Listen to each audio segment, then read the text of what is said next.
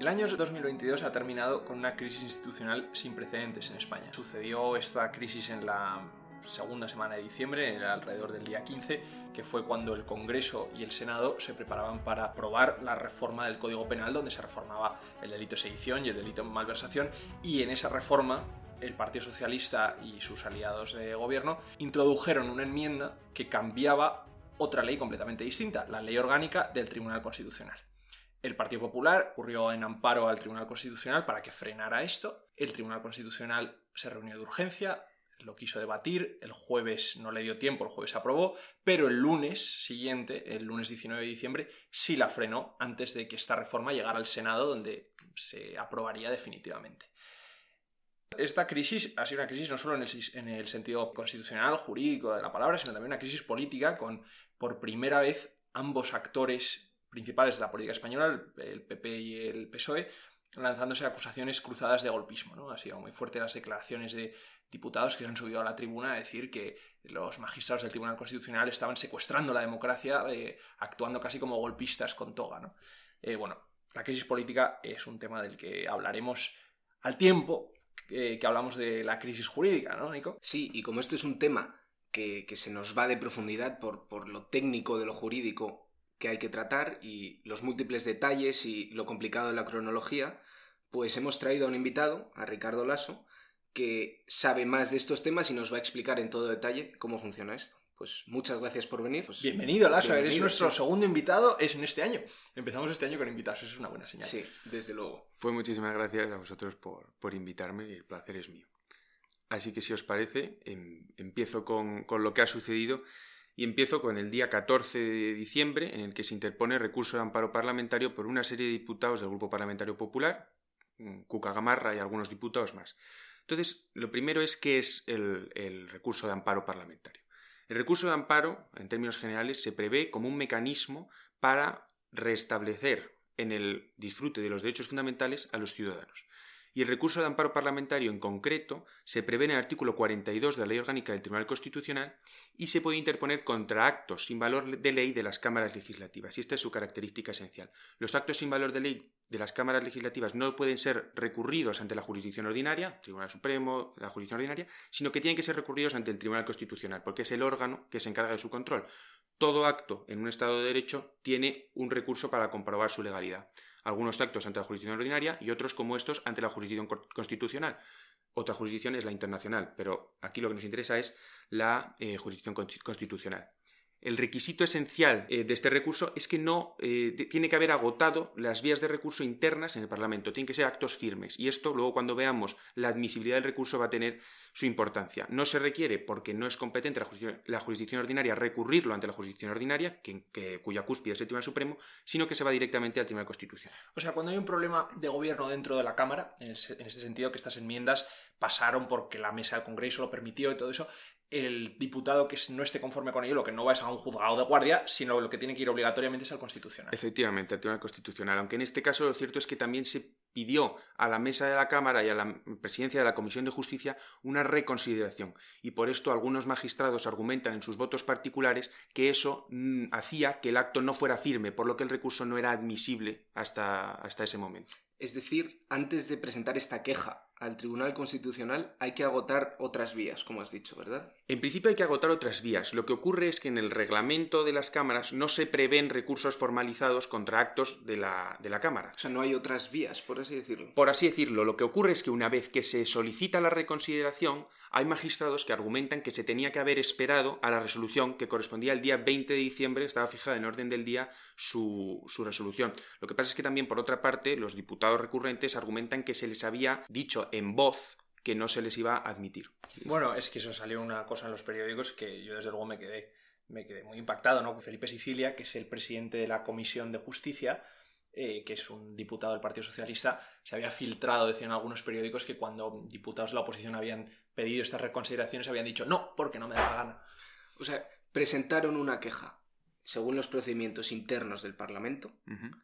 Esta queja se tenía que resolver el 20 de diciembre y a la vez presentaron un recurso de amparo ante el Constitucional y como parte de esta resolución algunos miembros del Tribunal Constitucional decían que en sus, no sé cómo lo has llamado, votos particulares. En sus votos particulares que no estaban cómodos o que no les parecía bien que no se hubiera esperado el 20 de diciembre. Efectivamente, dicen que era una cuestión formal que, que hacía que no se tenía que haber admitido el recurso. Pero bueno, esto es una cuestión hasta cierto punto accesoria. Vale. ¿Y por qué se presenta este recurso? Pues lo que se presenta es un recurso de amparo, como digo, por la vulneración de un derecho fundamental. En este caso, el derecho fundamental es el derecho consagrado en el artículo 23 de la Constitución, que se suele denominar el ius in officium, el derecho al ejercicio del cargo representativo, y me parece muy importante destacar que no es un derecho exclusivo de los representantes públicos, sino que es también y fundamentalmente un derecho de los ciudadanos a ser correctamente representados por nuestros representantes. Es decir, cuando interpone un diputado un recurso por vulneración de su derecho al cargo representativo, también es el derecho de todos los ciudadanos a que sean representados correctamente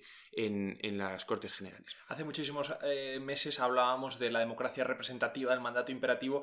Esto es precisamente la base de ello, ¿no? Ese, di- ese diputado, si no puede ejercer sus derechos de representación, lo que está es traicionando la, no, no traicionando la confianza, sino traicionando el trocito de soberanía nacional que decíamos fue dejado en custodia por cada uno de los votantes a todos, pero no además solo a sus votantes, sino a todos ellos, ¿no? A la representación en su conjunto. efectivamente, y tanto es así que recursos de amparo parlamentario los interponen normalmente cuando están en la oposición, claro está, de todos los grupos parlamentarios. O sea, es común, es Es común. absolutamente habitual la interposición. Lo extraordinario de este caso no es el que se haya interpuesto un recurso de amparo, es la cuestión de las medidas cautelarísimas, que supongo que ahora trataremos. Porque e- es que eso es el siguiente tema, ¿no? Las medidas cautelarísimas. Porque lo que eh, el Partido Popular y los otros eh, grupos que interpusieron una- un recurso de amparo, lo que esperaban era que el TC frenara la votación. Porque, y perdona, el recurso de amparo no es eh, relacionado con el contenido de lo que se votaba, sino por la forma en la que se estaba realizando la votación. Efectivamente, el recurso de amparo lo que va a decir es que una vez se introducen las enmiendas, Una Con- enmienda, una enmienda es un documento, un texto, en el que en una proposición de ley de un grupo parlamentario se introduce algo que se añade. Un En este- anexo. algo así. En este caso se iba a reformar el Código Penal y por vía de enmienda se reforma también la ley orgánica del Tribunal Constitucional, que es la ley reguladora de este tribunal. o sea, en un anexo de la ley del Código Penal, Mm. se, se está modificando otra ley distinta. Sí, digamos en el mismo texto, en el mismo texto. ¿Es común modificar otras leyes en enmiendas?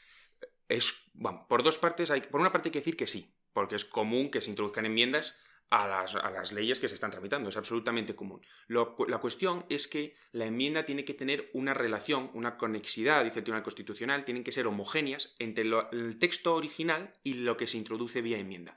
¿Por qué? Porque si no se produce una merma de los derechos fundamentales de los parlamentarios en la medida en que la posibilidad de debate es menor porque solamente tienes una posibilidad de, de- de debate en el Parlamento sobre el texto final de la proposición y no en el origen, porque el texto original sobre el que tú debates en tu primer debate en el Parlamento no tiene el contenido de las enmiendas y tú no puedes debatir sobre un, pro- un proyecto de ley o una proposición de ley cuando ese texto no incluye algo que luego sí incluye. Por O tanto, sea, es- ese es el derecho que se vulnera. Es sobre temas totalmente distintos. Es como si estás diciendo una ley de puertos y una ley de, yo qué sé, de lo que sea, de agricultura, sí. y las juntas las dos, lo que estás es quitando debates, número de debates. Efectivamente, efectivamente. No solo el número de debates, sino también la posibilidad de enmendar la totalidad del texto.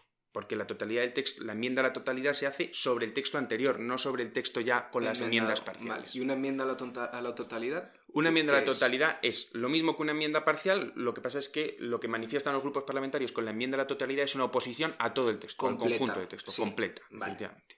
O sea, esa es la trampa parlamentaria, de meter temas distintos en una misma ley. Después del debate de esa ley. Efectivamente. Ya solo queda un último debate, que es sobre el texto final, que dice en la sentencia, recoge que son cinco minutos por cada grupo Y ese debate ocurrió. Efectivamente, ese es el debate que se estaba produciendo el día 15 de diciembre, cuando el Tribunal Constitucional estaba reunido y se produjeron todas aquellas declaraciones tan polémicas. Vale, Vamos a lo de las cautelarísimas. Yo, si te parece, antes de las cautelarísimas, el tema de las recusaciones, Ah, que es una bien. cuestión de carácter más procesal y luego, si quieres, entramos en el fondo. Porque, ¿Qué es una recusación? Perdón. efectivamente, ahí vamos. ¿Qué es una recusación? Una recusación es una institución jurídica que permite a las partes procesales desplazar del conocimiento de un determinado asunto, en este caso este recurso, a unos determinados magistrados porque tienen un interés directo en la resolución del proceso. La regulación de la recusación se prevé en la Ley Orgánica del Poder Judicial, que es de aplicación supletoria a la Ley Orgánica del Tribunal Constitucional, y dice que cuando un magistrado tenga un interés directo en la resolución de un, de un asunto, podrá o bien abstenerse, que lo hace a iniciativa propia, o bien promoverse su recusación por una parte procesal. Por si tiene un conflicto de interés. Efectivamente. Entonces, a partir de aquí, ¿qué es lo que sucede? Una vez se interpone el recurso de amparo, Es antes de las del, del debate sobre las enmiendas esto. Esto es ya en el Tribunal Constitucional, ya es fuera del Parlamento. Sí, pero, o sea, pero estamos esta- en el miércoles 14. Eso, que, pero que se presenta en el tiempo antes del debate de las enmiendas. Durante, de hecho. Durante, Sí, vale. sí, sí. O sea, es que tenemos estos dos procesos que están sucediendo a la vez, ¿no? Por un lado, el Congreso tirando de la cuerda, tratando de que se celebre ese, ese debate y de que se aprueben esas enmiendas, y por otro lado, diputados queriendo que ese debate se frene hasta que se pronuncie el Tribunal Constitucional, el Tribunal Constitucional cerraba bajo llave en- enterándose, o sea, todas estas cosas, imaginemos tres procesos sucediendo a la vez. Efectivamente, hay un paralelismo entre el proceso jurisdiccional y el proceso propiamente Político, sí. o parlamentario, Vale. efectivamente. Entonces, a partir de ahí, lo que sucede es que cuando se conoce que el Tribunal Constitucional se reúne de urgencia con un único asunto en el orden del día, que es otorgar o no otorgar las medidas cautelarísimas que habían sido solicitadas por el Partido Popular, lo que se produce es una lluvia de recusaciones y también una petición de cuestión prejudicial ante el Tribunal de Justicia que no venía al caso. Era una maniobra de estrategia procesal dilatoria que su único objetivo era que se retrasara el pleno, que se permitiera la votación, y es lo que se consiguió. Y entonces, a partir de ahí, eh, pasamos al lunes. Se retrasa el pleno porque hay magistrados que dicen que es mucha documentación, que tienen que estudiarla toda y que se pasa el lunes. Pero esto iba a ser el jueves, efectivamente, se vota las enmiendas, se vota las enmiendas, efectivamente. O sea, porque no le da pleno- tiempo a pararlas, porque lo han pospuesto al Al lunes. lo han pospuesto al lunes. Por todas estas acusaciones, de, por las recusaciones que efectivamente, por estas Vale. recusaciones. Vale. Y ahora ya el lunes se resuelve todo. Y el primer, la primera cuestión que hay que resolver es las recusaciones. Y el Tribunal Constitucional toma una decisión que es inadmitir a trámite las recusaciones. ¿Y ¿Quién Porque- las había presentado y qué conflictos de interés había? Pues las habían presentado el Grupo Parlamentario Socialista y el Grupo Parlamentario Confederal Unidas Podemos. ¿Cuál era el motivo de la recusación? Pues decían que los magistrados del Tribunal Constitucional, dos de ellos, el presidente y un, bueno, in- incluso tres, también se recusó a otro magistrado, decían que una serie de magistrados tenían un interés directo en la resolución del pleito, porque las enmiendas iban a acabar con su situación de ser magistrados en el Tribunal Constitucional, porque una vez introducidas las enmiendas, estos magistrados salían del Tribunal Constitucional si estas enmiendas se aprobaban. Y se decía que ahí había un interés en el objeto del pleito. Claro, porque estos, estos tres son los famosos que tienen el mandato caducado, entre comillas. Efectivamente, efectivamente. Son tres eh, conser- llama- llamados conservadores, que esta terminología a mí no me gusta nada, pero llamados Lo conservadores, mismo decía Jaime Leal. Sí. Sí. y otro magistrado que es el vicepresidente, eh, que es llamado progresista. Progresista. Lo que pasa es que a él no se le recusa, por, por razones que se explican muy bien desde el punto de vista político, no jurídico. Claro, la izquierda recusa a los conservadores, no al Exacto. progresista. ¿no? ¿Cuántos magistrados en el Tribunal Constitucional? En el Tribunal Constitucional habitualmente hay 12 magistrados. Lo que ocurre es que ahora hay un magistrado, Alfredo Montoya Meglar, que fue elegido por el Senado, que está, que, que, vamos, dimitió por problemas de salud y su plaza se tiene que eh, recuperar, se tiene que, re- re- re- se tiene que volver a nombrar un magistrado con la próxima renovación del Tribunal Constitucional que, que corresponde dentro de los tres años siguientes con la plaza que le corresponde al Senado. Entonces, ahora mismo con con 11. 11 magistrados, efectivamente. Y entonces, ¿cómo, ¿cómo se renueva esto? ¿Es relevante el saber cómo, cómo son los mecanismos de renovación para ver si esto tiene sentido o no? Lo que, lo que ocurría, lo que ocurría básicamente es que el Tribunal Constitucional estaba pendiente del nombramiento de los magistrados que corresponde nombrar al Consejo General del Poder Judicial. Porque ahora tocaba una renovación del Tribunal Constitucional que se renueva por tercios, tocaba al Gobierno y al Consejo General del Poder Judicial. Es decir, cuatro personas. Cuatro magistrados, Vale. efectivamente. Dos y dos. Dos y dos. Dos puestos por el gobierno y dos puestos por este órgano em, De gobierno de de gobierno. de los jueces. Efectivamente. Consejo General del Poder Judicial. Pues el Gobierno había nombrado a los suyos y el Consejo todavía no. Ya los ha nombrado, pero en aquel momento todavía no los había nombrado. Y tienen que ir en pack, tienen que ser los cuatro a la vez. Esto es, eh, es discutido, pero en principio lo que parece es que sí, porque si el órgano se, dice la Constitución se renueva por tercios, lo que no parece razonable es que puedan entrar dos y otros dos quedar en cuarentena. Tienen que entrar por tercios, pero si la Constitución dice por tercios, es por tercios. Aunque hay quien discute esto, porque en derecho se discute todo. Pero lo, lo importante, que es el problema de recusación, es si estos magistrados tenían interés en eh, la resolución del objeto del asunto. ¿Y cuál es la argumentación de la mayoría? Que es la que al final eh, vale a, a todos los efectos. La argumentación de la mayoría es que el objeto del asunto no es el fondo de la, de la norma, no es el fondo de la reforma de la ley orgánica del Tribunal Constitucional, sino la vulneración de un derecho fundamental a un parlamentario.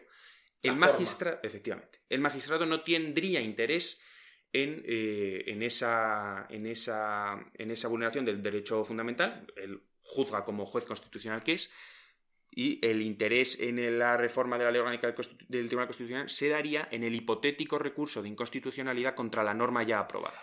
Yo creo que lo que quería eh, tanto Podemos como el PSOE era casi de una forma un poco maliciosa, ¿no? De decir, oiga, que los que pueden perder su puesto no se pronuncien sobre esta ley que les haría perderlo. Porque la ley les haría perder el puesto. Las enmiendas a Las la- enmiendas. eso. Sí, sí. sí, Porque, sí. ¿qué decían? Las enmiendas tenían tres importantes reformas. En primer lugar, que los magistrados del gobierno entrasen en el Tribunal Constitucional sin necesidad de esperar a los del Consejo General del Poder Judicial. Vale, entonces en vez de cuatro de golpe, que pudieran entrar los dos que el gobierno ya tenía Claro, pensado. entonces esos dos entrarían sustituyendo a dos caducados que ya hay. Efectivamente, que nombró el gobierno anterior. Conservadores. Do- o sea, Sí. serían dos conservadores que salen y dos progresistas que entran. Efectivamente, si aceptamos esos términos, sí. ¿Cómo estaba los 11? ¿Cuántos eran conservadores o que se dicen conservadores y cuántos eran que se dicen progresistas antes de los cambios que ha habido ahora? 6 y 5. 6 y 5. O sea, en este momento que estaba ocurriendo todo eran 6 conservadores, Sí. 5 que se dicen progresistas. Claro, Efectivamente. es y que ese esta es la crisis que venimos hablando de que el PSOE dice que el PP tiene secuestradas estas instituciones porque son nombradas por un gobierno que hacía tiempo que no está... Efectivamente, efectivamente.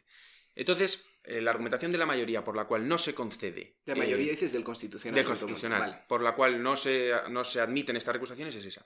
Lo que pasa es que yo creo que en el- la cuestión de las recusaciones, la otra parte del Tribunal Constitucional tiene buenos argumentos para sostener que se debían haber recusado a estos magistrados. Lo que dice la mayoría es que la inadmite, en primer lugar, porque no se ha constituido la redacción jurídico-procesal. ¿Qué quiere decir esto? Que si todavía no son parte en el proceso el Grupo Parlamentario Socialista y el Grupo Parlamentario de Unidas Podemos, lo que no se puede hacer es aceptar una recusación de alguien que no es parte, porque la recusación está condicionada a ser parte. ¿Cómo que no es parte? No ¿A es parte- refieres con eso? Eh, las partes procesales son, por una parte, el demandante y por otra parte, los demandados. La característica esencial de las medidas cautelarísimas es que se conceden inaudita parte, es decir, sin escuchar a la otra parte, sin que se haya constituido la relación en el proceso entre la parte demandada y la parte O demandante. sea, en, este caso no hay demandados. todavía no habría el demandados. demandante Que es era el el. Grupo Parlamentario Popular. Los, algunos diputados del Grupo Parlamentario. Algunos diputados del... Vale. Vale, entonces no, al no haber demandados, lo que dices, yo no puedo escuchar una cosa que me propone un demandado que no está en este proceso. Porque es una medida cautelarísima. Efe- efectivamente. ¿Y Todavía por qué estamos es en una este- medida cautelarísima? Ah, Eso es fondo. O sea, ahora vamos al fondo. Pero Vale. lo, lo importante es que lo- la recusación hubiera procedido, en puridad, hubiera procedido en la resolución del recurso contra el auto. Porque ahí es cuando ya tú admites el recurso, otorgas las medidas cautelarísimas, notificas a todas las partes. Ya, ya, si tienes dos partes. Y ahí ya una puedes demandada y recusar. una demandante. Lo que pasa es que el Tribunal Constitucional hace una cosa muy curiosa y hasta cierto punto incorrecta, que es tenerles por parte e inadmitir las, las recusaciones. Entonces, eso es contradictorio, porque si les tienes por parte no puedes inadmitir las recusaciones eh, alegando precisamente la, la inexistencia de relación jurídico-procesal. Pero bueno, esto es una cuestión muy técnica, muy muy, técnica, formal, sí. y hay, en fin, algún argumento más en relación con la composición de que los magistrados del Tribunal Constitucional eh, los magistrados del Tribunal Constitucional recusados no debían intervenir en la deliberación e intervinieron. Es decir, hay argumentos por parte de la minoría para sostener que las recusaciones se tenían que ver. De todas formas, a mí me parece que donde salta la liebre es que en la recusación solo se recusan a los conservadores. Se recusan a. se recusa al presidente. Sí. Que es conservado, conservador. Sí. Esto, imaginaos unas comillas, ¿eh? Estamos haciendo Sí. comillas con los dedos todo el rato. Sí, el presidente, que es eh, un magistrado importante, es catedrático de constitucional,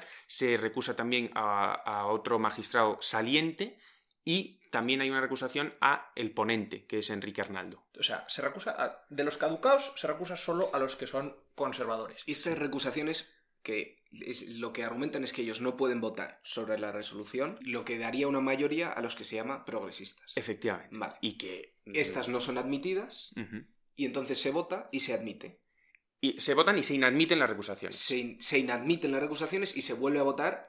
Y ahora sobre- ya pasamos al fondo, a la cuestión de las cautelarísimas. Vale, entonces ha habido dos votaciones. Ya estamos. La votación de las recusaciones, que esa es fuera. Sí. Entonces ahora la de las Que esa es cautelares. Bueno, ha habido decimos- más, ha habido más votaciones, porque ha habido también otra anterior sobre la admisión del recurso, que también es importante. Vale. Pero en fin, a lo que vamos a intentar. Por- por simplificar, por ¿no? simplificar, vamos, a, vamos a las cautelarísimas. Vamos a las cautelarísimas. Entonces, las cautelarísimas porque se piden.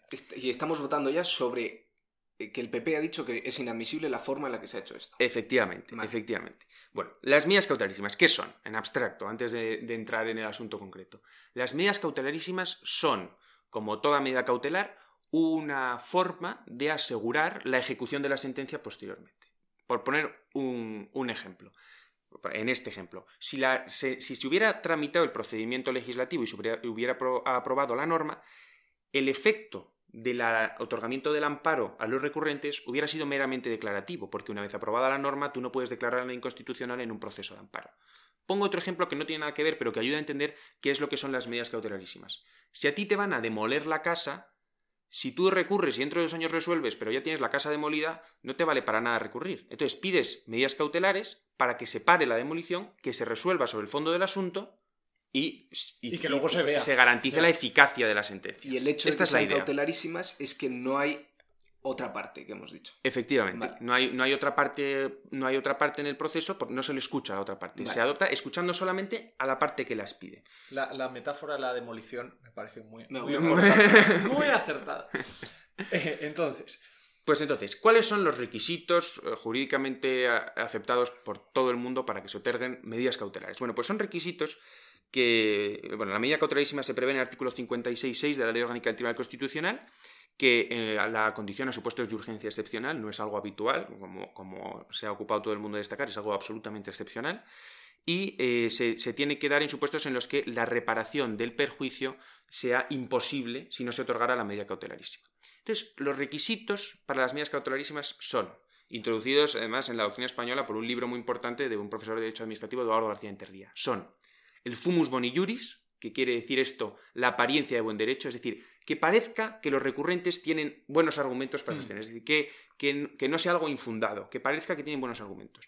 El periculum in mora, esto es, el riesgo en que el retraso cause un perjuicio irreparable, de imposible o difícil reparación. Si tu casa se eh, quede destruida y no la pueda recuperar. Algo así, efectivamente. Y, en último lugar, que sea proporcional. Y aquí se hace el juicio clásico de proporcionalidad que se divide en tres apartados. Pero vamos punto por punto cómo va argumentando el tema constitucional. En primer lugar, eh, apariencia de buen derecho. Se aparenta claramente en el caso concreto que hay unas enmiendas que están introducidas sin ningún tipo de conexidad con el texto original. De modo que hay una apariencia de inconstitucionalidad de acuerdo con la doctrina absolutamente pacífica del Tribunal Constitucional de que se necesita conexión entre el texto y la enmienda. En plata, que huele raro. Efectivamente. Sin entrar en lo que diga el texto, simplemente es que el texto no tiene que ver con el anterior. Efectivamente, efectivamente. Y luego está el llamado periculum in mora, el que haya un perjuicio de imposible o difícil reparación. Y se dice, si yo tramito, si se tramita la proposición, la proposición de ley y se aprueba, ya no hay posibilidad de debate. Efectivamente, de que el perjuicio se repare. ¿Qué es lo que ocurre? Y aquí es donde está uno de los problemas jurídicos de la cuestión. Que entonces, si esto se aceptara de forma general, todo recurso de amparo parlamentario contra una norma cuando, hubiera, cuando hubiera sucedido algo así implicaría la paralización del procedimiento legislativo. Entonces el Tribunal Constitucional tiene que elaborar una doctrina, tiene que elaborar un criterio que está pobremente elaborado, tendría que haber sido bastante más claro el Tribunal Constitucional, porque esto no puede convertirse en algo habitual. Desde luego que no, porque es una cuestión excepcional. La ley orgánica lo siente un precedente, eso es lo peligroso. Efectivamente. lo que no se podría permitir es que todo recurso de amparo parlamentario en el que se solicitan medidas cautelarísimas cause una paralización del proceso legislativo. Como lo ha causado esto. Como lo ha causado. Entonces, lo que dice el Tribunal Constitucional, pues se detiene en que afecta a lo que se llama el bloque de la constitucionalidad, es decir, el Tribunal Constitucional, según dice su ley orgánica, está sujeto solo a la Constitución y a su ley orgánica. Afecta al bloque de la constitucionalidad, que es la ley orgánica del Tribunal Constitucional. El bloque de la constitucionalidad se compone por alguna norma más, como por ejemplo los estatutos de autonomía, pero es decir, que, afecta a una norma central. el corazón del Estado de Derecho. Claro, claro. Y aquí esto lo utilizan los, los, los que suscriben votos particulares para decir que se prejuzga el fondo del asunto. Porque al entrar en ver si la norma en el contenido material, no ya la forma, afecta o no afecta al contenido esencial, se estaría entrando, eh, se estaría entrando en el fondo, de alguna manera. O sea que si afecta al tema constitucional, sí que puede entrar, pero que eso es un poco se afecta al bloque. Es inconexo porque entonces estás entrando en lo que dice la forma. La, es, una línea, es una línea, muy fina, ¿no? Porque no quieres hablar del fondo porque solo lo quieres mantener en que estás hablando de la forma. Pero en el momento que tú ya empiezas a hablar de que esto afecta al fondo constitucional, ya tienes ahí la palabra fondo. Claro, por, así decirlo. porque Pero tú siempre que otorgas una medida cautelísima tienes que hacer una cierta observación de qué es lo que queda afectado. Porque si no, no hay manera, porque si no, es lo que decía, si no, toda paralización del procedimiento, todo recurso de amparo con petición de cautelarísimas derivaría para, en una paralización del procedimiento legislativo. Entonces, el tribunal se ampara en que lo que se afecta es el bloque de la constitucionalidad para eh, otorgar las medidas cautelares Y luego estaría ya el último de los criterios, que es la proporcionalidad en sentido estricto, que eh, viene configurado por un triple juicio. En primer lugar, el de idoneidad, es decir, la medida es idónea, la medida, la suspensión satisface el derecho, es necesaria en el sentido de que no hay otra menos gravosa, no hay otra medida que sin, ser menos gravosa para intereses constitucionalmente protegidos se pueda otorgar. ¿Qué significa, perdón, menos gravosa? Menos gravosa, imaginemos, eh, imaginemos que, el Tribunal Constitucional pudiera haber adoptado otra decisión por la que el procedimiento legislativo se paralizara menos Vale. y, el objetivo se siguiera menos cumpliendo. menos contundente. Claro, por ejemplo, si el Tribunal Constitucional hubiera paralizado la totalidad de la ley orgánica que se estaba tramitando, se hubiera podido decir que no era proporcional. porque lo que podía haber hecho, que es lo que hizo, es parar solo, las, enmiendas. O sea, sí que se aprobó la reforma de la sedición y la malversación. Vale, sí, Que de eso hablaremos. Eso hablaremos de dentro de poco. Pero, o sea, eh, al final, lo que esto estábamos en el lunes 19 y el jueves 22 de diciembre es ese debate en el Senado donde sí salen adelante la sedición y la malversación, pero no las enmiendas que llevaban. Efectivamente. Y de ahí las quejas de algunos senadores diciendo a mí no se me ha permitido hasta el presidente del Senado que se quejó diciendo que habían ingerido en el debate parlamentario de una forma muy, eh, muy fea, de decirlo. De una forma impresentable, no muy fea, pero sí. Entonces, bueno, claro, todo esto nosotros vemos el periódico y hasta que mm, había muchísima gente que se piensa que lo que intentó parar el Tribunal Constitucional era lo de la sedición y la malversación mm. y no tiene nada que ver. No, no, la sedición tanto no es así que están aprobadas. Que están aprobadas. Hoy por hoy la sedición ya no, ya no existe como tipo penal en, España.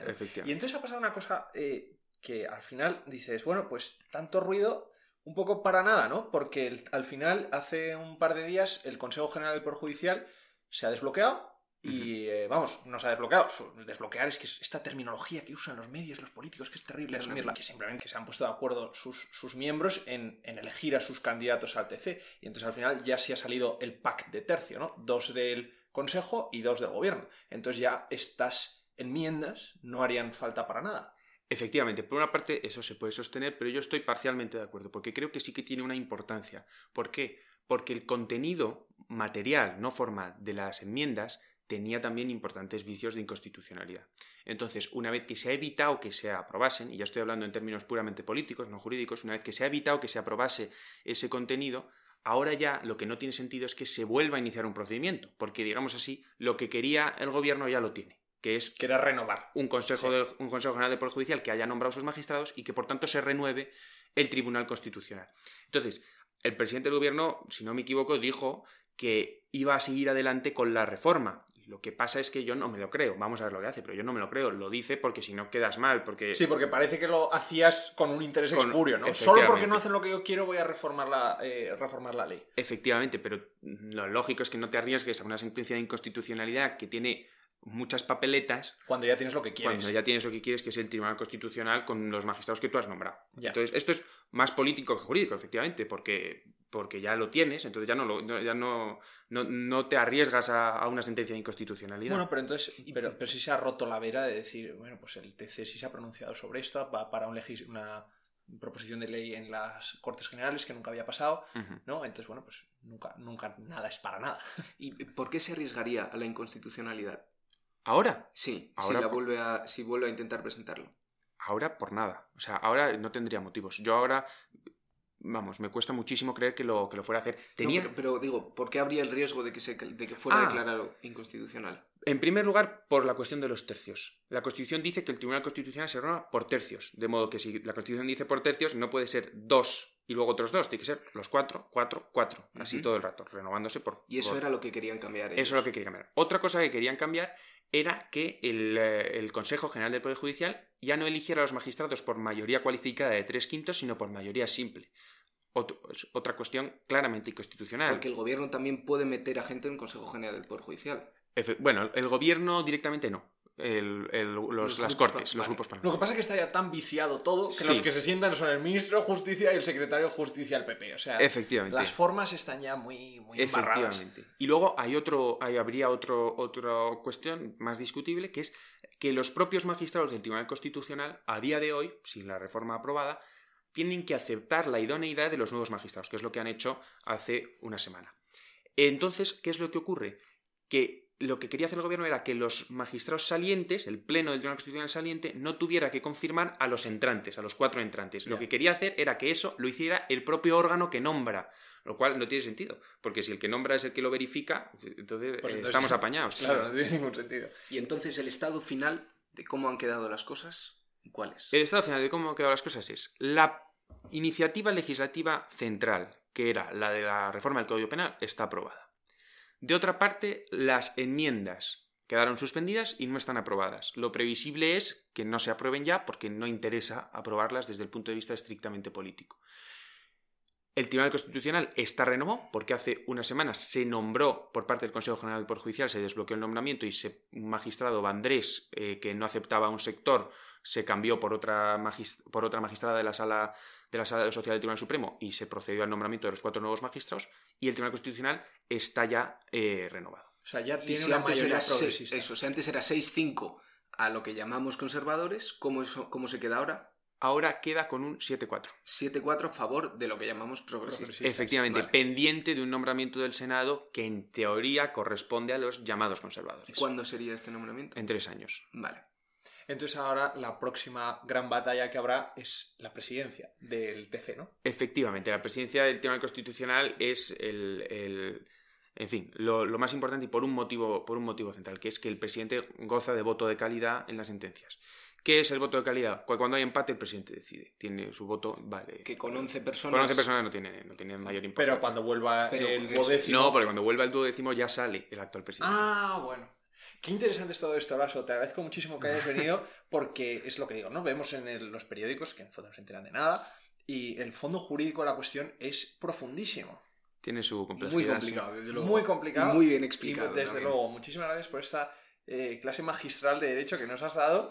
Eh, bueno, mm, te vamos a, ya te vamos a tener, meter también en la lista de sí, corresponsales, sí. Nico. Qué bien, ya no vamos a tener que volver a preparar un tema tú y yo en la vida.